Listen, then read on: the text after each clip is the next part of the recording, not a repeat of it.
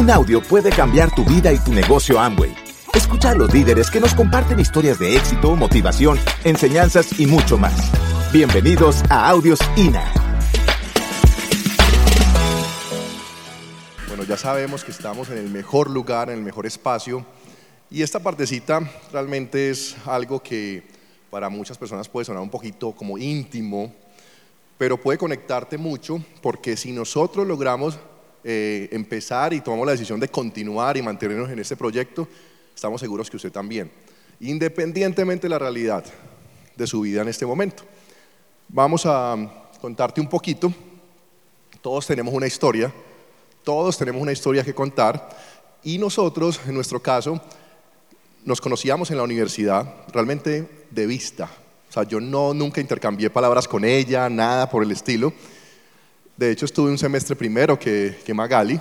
Pero bueno, ustedes saben que el nombre, el nombre Camilo no es muy común en, en, en, Venezuela. Él es el único, es algo muy típico pues como, como colombiano. Entonces era el único en toda la facultad que se llamaba Camilo, pero con todo eso le decían el colombiano.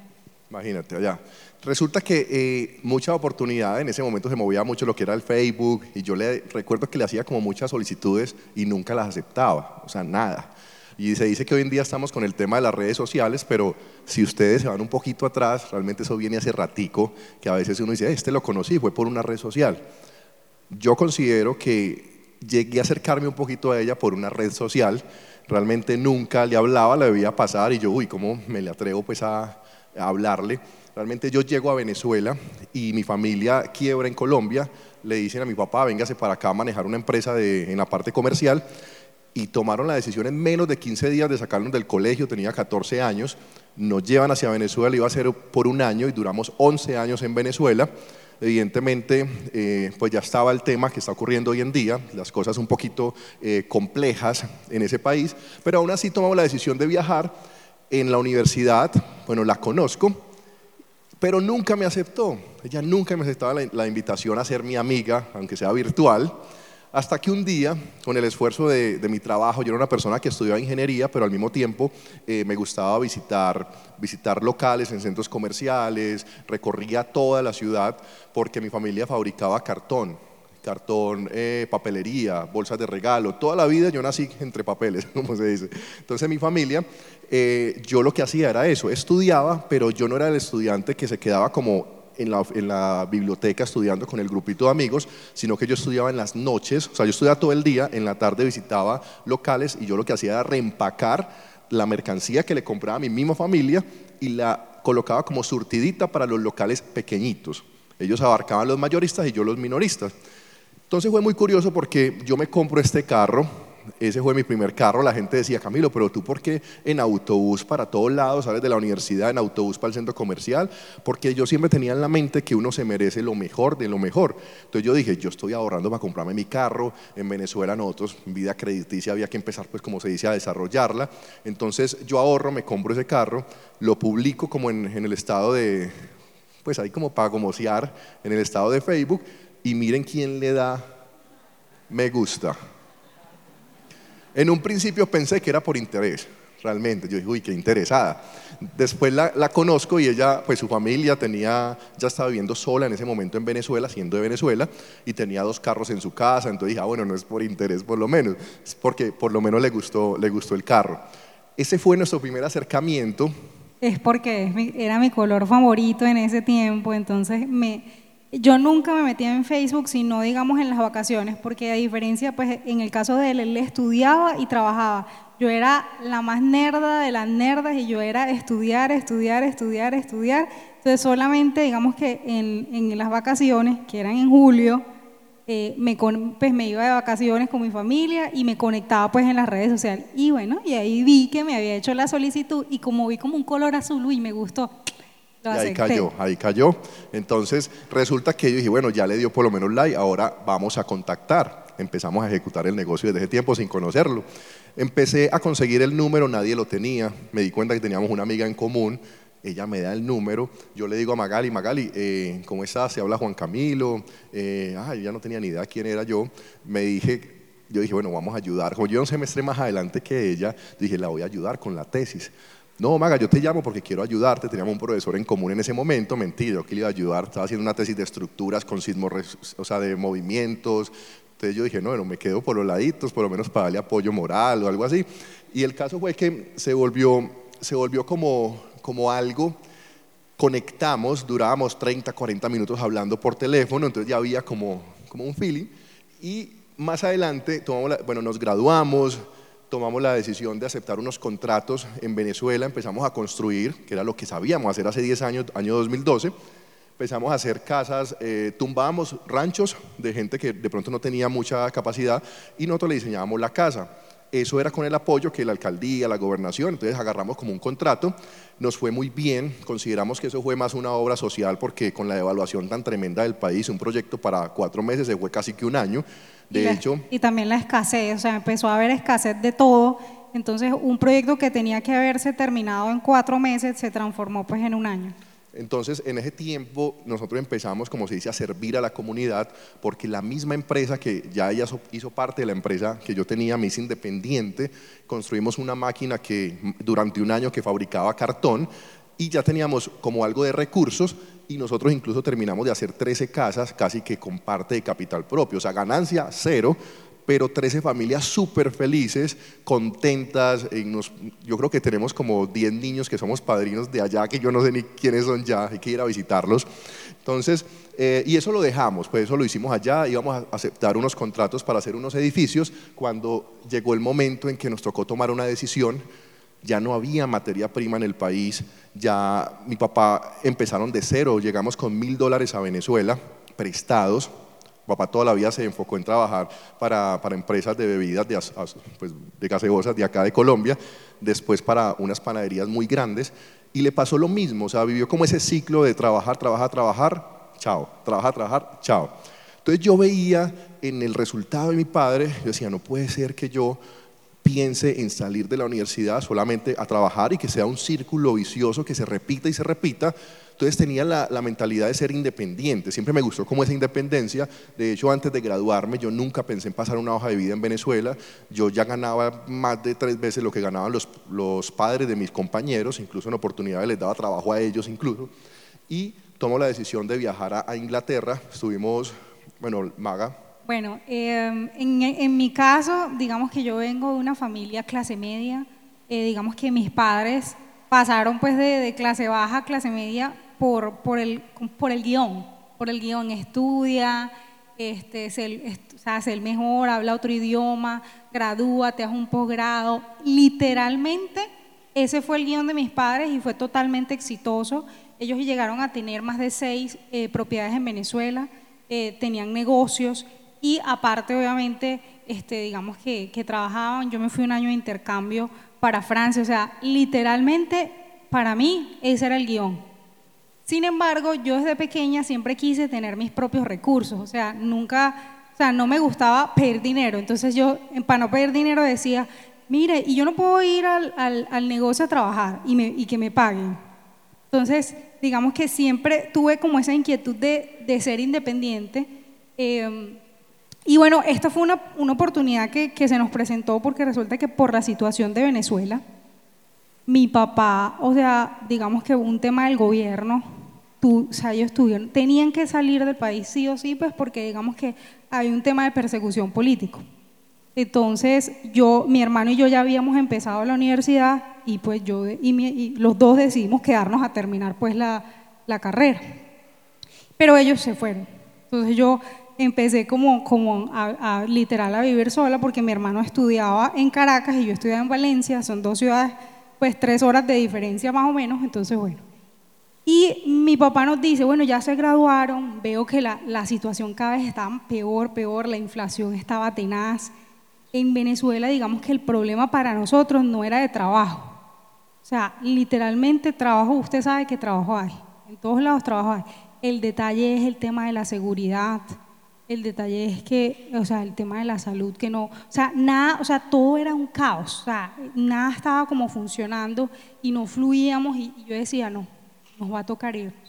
Eh, y mis papás estaban en ese momento viviendo en Londres. Inclusive me acuerdo que cuando fuimos, pues no, mi papá me dijo, no, mira, te conseguí una entrevista acá, pero yo le dije, venga, pero O sea, para nosotros no era negociable estar ilegal. Y digamos que no era tan fácil estar legal. Entonces, bueno, eso fue un tiempo que estuvimos allá, dijimos, no, nos podemos quedar acá eh, ilegales, qué pereza, que después a los 10 años nos digan que no podemos quedarnos y nos toca salir de acá. Yo soy colombiano, bienvenida a Colombia. Entonces, tomamos la decisión de volvernos a Venezuela. Eh, la empresa que ya habíamos creado de papelería, que le monté competencia a mi familia, a mi tío, porque yo dije, bueno, vamos a crear nuestros propios precios. Yo tenía una cartera, tenía un, distribuidor en Caracas, que era un argentino, incluso lo recuerdo mucho, decíamos el Che, y él tenía 25 vendedores. Y esos 25 vendedores manejaban la zona centro de, de, Venezuela. Yo llegué a ser el único proveedor de cartón corrugado en Venezuela y yo a todo el mundo le compraba la materia prima y tenía chinos que me compraban lo que es acá las cacharrerías hasta 10 mil pliegos, 20 mil, 30 mil y llegó un mes que fue como el mes de tomar la decisión que nos nada más fabricamos 10.000 pliegos. Allá no había materia prima y teníamos todo en contacto. Allá dijimos, no nos podemos quedar acá.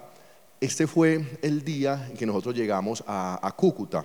De hecho, llegamos, pero Maga le tocó quedarse, o sea, llegó primero que yo a una ciudad que yo no venía hace años, pues a, a Medellín como tal, me acordé que tenía una tía lejana, le dije, Magali, llegué donde la tía, ella la recibe, yo no pude salir con ella, o sea, la dejé en carro hasta, hasta Cúcuta, la llevé hasta allá, con libros, como con ocho cajas, la monté en el avión y al mes y medio regresé yo porque me tocó cerrar la, la empresa.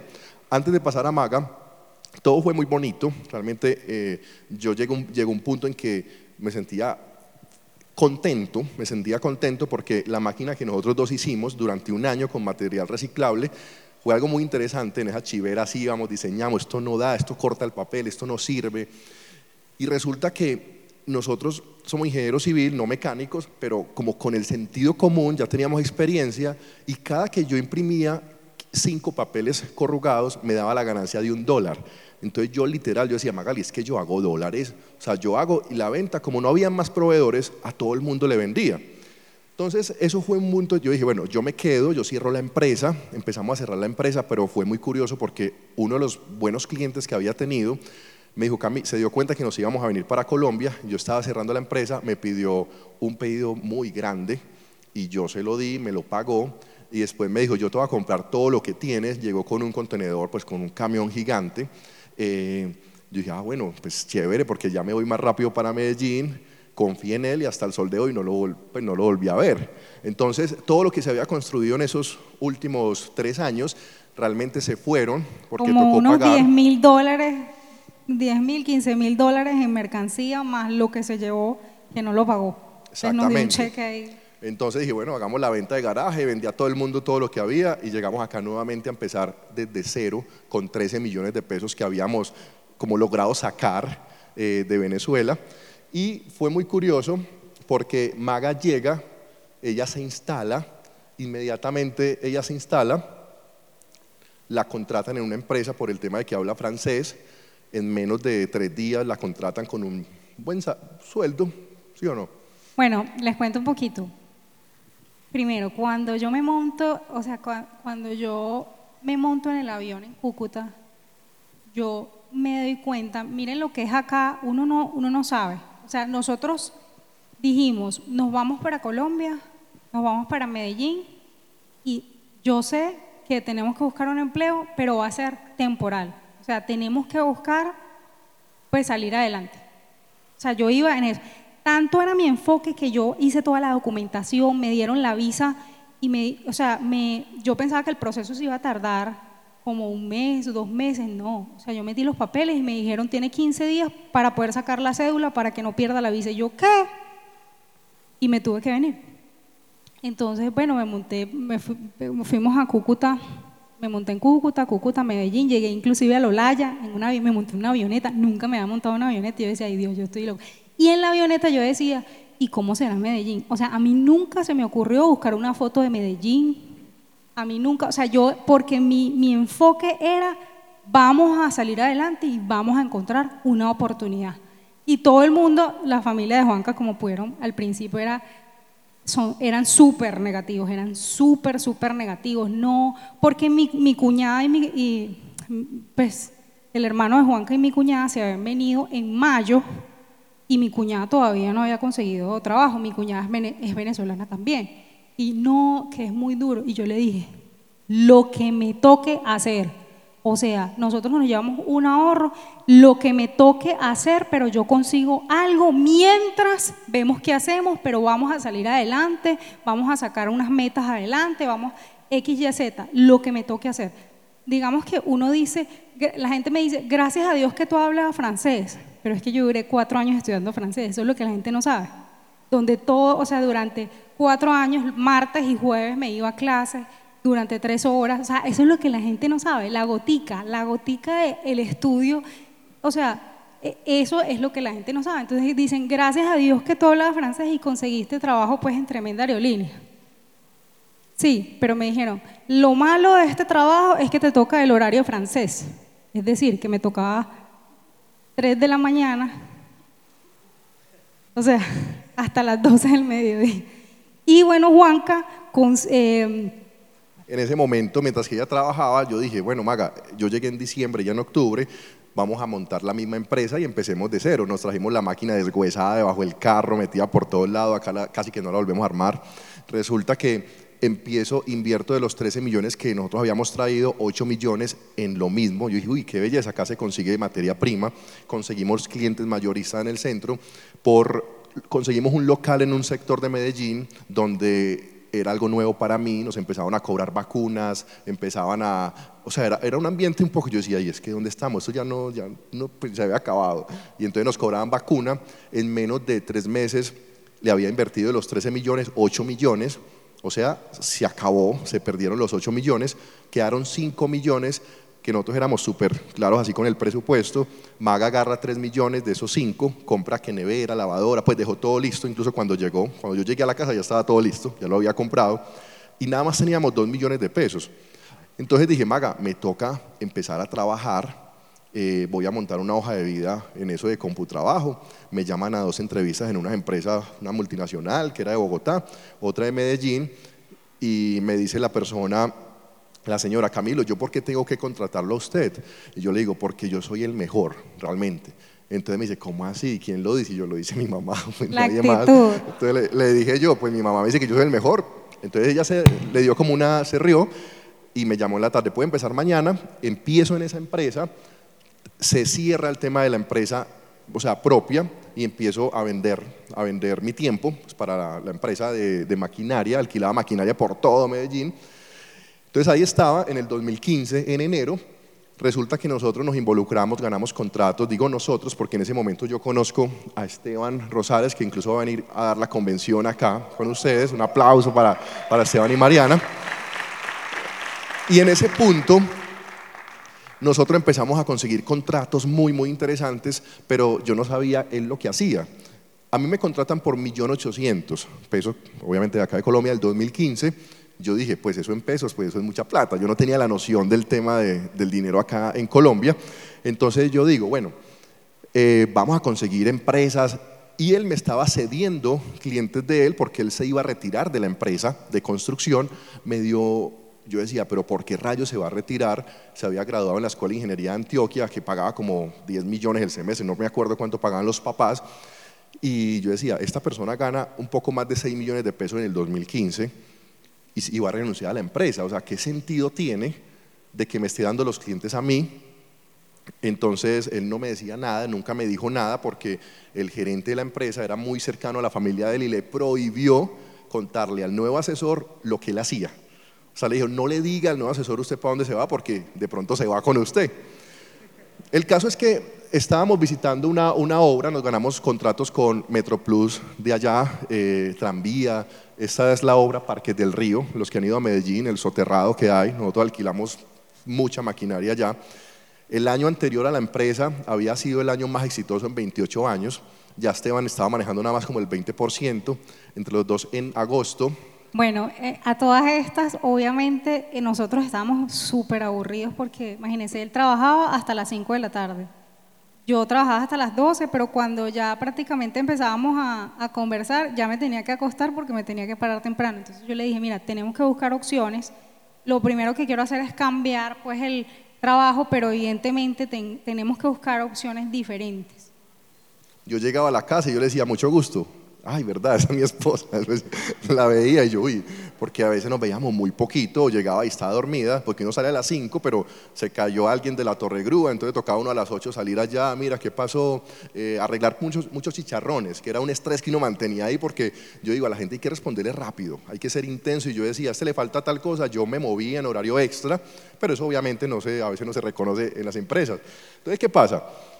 Resulta que estábamos visitando una obra en el Alto de Las Palmas, cerca del aeropuerto, y yo me quedo con él en el carro, íbamos en el carro de él en ese momento, y, yo le digo, mira, hay una prima mía que me está hablando de unas cosas todas raras, que de inversiones, que no sé qué, pero yo en mi mente nunca contemplé la posibilidad de asociarme, porque yo decía, pues, qué pereza, no, vamos a empezar lo que sabemos hacer, uno como con ese, con ese ego, pero mi prima nunca me dio detalles. Y, además la prima, digamos, eh, como que no tenía como un historial como de respaldo de reputación que uno dijera, mira, es una persona que, que tiene resultados. Entonces, eh, yo simplemente le mencioné algo. Y mi prima se metió una cosa toda rara, era otra cosa. Entonces, él, yo lo vi que se puso como nervioso, él estaba en el carro y se aurilló con el carro. Y él me dice, yo necesito que tú te escuches este audio. Y me da un audio y yo, pero ¿cuándo? Escuchémoslo ya. Duramos sentados en el carro media hora, yo ahí escuchando un audio y entonces decía Fernando Palacio, se llama Economía y Negocios del siglo XXI. Y entonces yo lo escuchaba y yo, ¿cómo así? Eso es lo mismo que le pasó a mi papá. Yo veía yo, no, ¿y eso qué es? Pues me pareció muy extraña la información, me gustó mucho la información, y entonces yo le digo, ay, ¿y qué hay que hacer? Él me dice, no, simplemente dígale, nosotros llegamos y nosotros esos meses éramos novios, no nos habíamos casado. Me dice, dígale a su novia que en estos días nos mostró el listado de, agendamiento cuando nos agendó para ir a un evento, o sea, un evento como estos. Consiguió la hoja donde, que él hacía antes de la junta, hacía una lista para llamar a las personas para, para que fueran a la junta de negocios. Camilo y novia. Entonces, dígale que vaya a un evento que va a ser mañana. En ese momento daba el audio, uno daba una recomendación de un audio del siguiente orador, y el orador era Fernando Palacio. Entonces nos lleva a una junta de negocio, a una reunión como esta, en semana. Yo le digo a Magali que vaya, yo hice caso, yo no cuestioné lo que él me decía, porque ¿qué tenía yo para perder? No tenía un peso. Estaba empezando ahí, entonces ¿qué me podían robar? Nada. No, y a mí me dijo, mira, vamos a ir a una reunión de negocios. Yo dije, bueno, vamos, a ir a una reunión perfecto, de negocios. porque tenemos que buscar algún negocio que vamos a hacer. Estábamos como en esa búsqueda constante de qué rayos hacía. Eh, a mí nunca me emocionó así como el sueldo que me llegaba, más el sueldo de ella, pues no teníamos deuda, pero tampoco teníamos así, como se dice, muy buenos recursos. Y entonces empezamos a, pensar en ese evento, pensamos muchas cosas. Él me dijo, quédese callado, quédese callado, simplemente llévela, yo la llevo al evento y a ella ella no mostró como señales de que se sorprendió, nada de eso. yo, era ah". callada, o sea, yo era literalmente callada a seria, porque bueno, limón, ¿se acuerdan? Mm, así súper seria, pero en la mente, esto, ah, me encanta, esto, esto es, esto es. Entonces, eh, él nos dice, listo, ¿qué tal les pareció? Y yo le dije, pues a mí me gustó, pero yo no sé a ella, yo hablo con ella en la casa. Entonces, ¿qué pasa? Nos dimos cuenta que en ese proyecto habían tres puertas de entrada tema de la puerta de entrada, entendí, pues en mi caso yo, yo entendí el sistema, yo entendí el audio, me gustó la información, no lo sabía relacionar con tema de productos o con sistemas de distribución, pero yo en Venezuela entendí que era mejor tener mercancía que plata en el banco, en Venezuela, por la situación, porque tú comprabas un celular en mil dólares, lo vendías en mil doscientos y al día siguiente te lo vendían en dos mil dólares. Entonces era una cosa muy extraña, entonces yo dije, eh, Maga, bueno, él nos recomienda que empecemos con algo de mercancía, porque si vamos a montar una panadería, pues es obvio que necesitamos las neveras, eh, materia prima, azúcar, eh, harina, y eso es un proyecto de distribución. Yo nunca había entendido el concepto de, la oportunidad del proyecto de Amway a nivel pues, mundial. Empezamos a investigar, nos llenamos de información, y yo dije, ¿te acuerdas de los dos millones que teníamos guardados? Esos dos millones va a ser nuestra semilla va a ser nuestro plante inicial y hoy en día han pasado ocho años y fue nuestra única inversión en el proyecto en tema de mercancía. Obviamente se fue aumentando, aumentando, aumentando, moviendo. Y yo le dije, Magali, pues mercancía, mercancía he vendido yo. Gracias por escucharnos. Te esperamos en el siguiente Audio INA.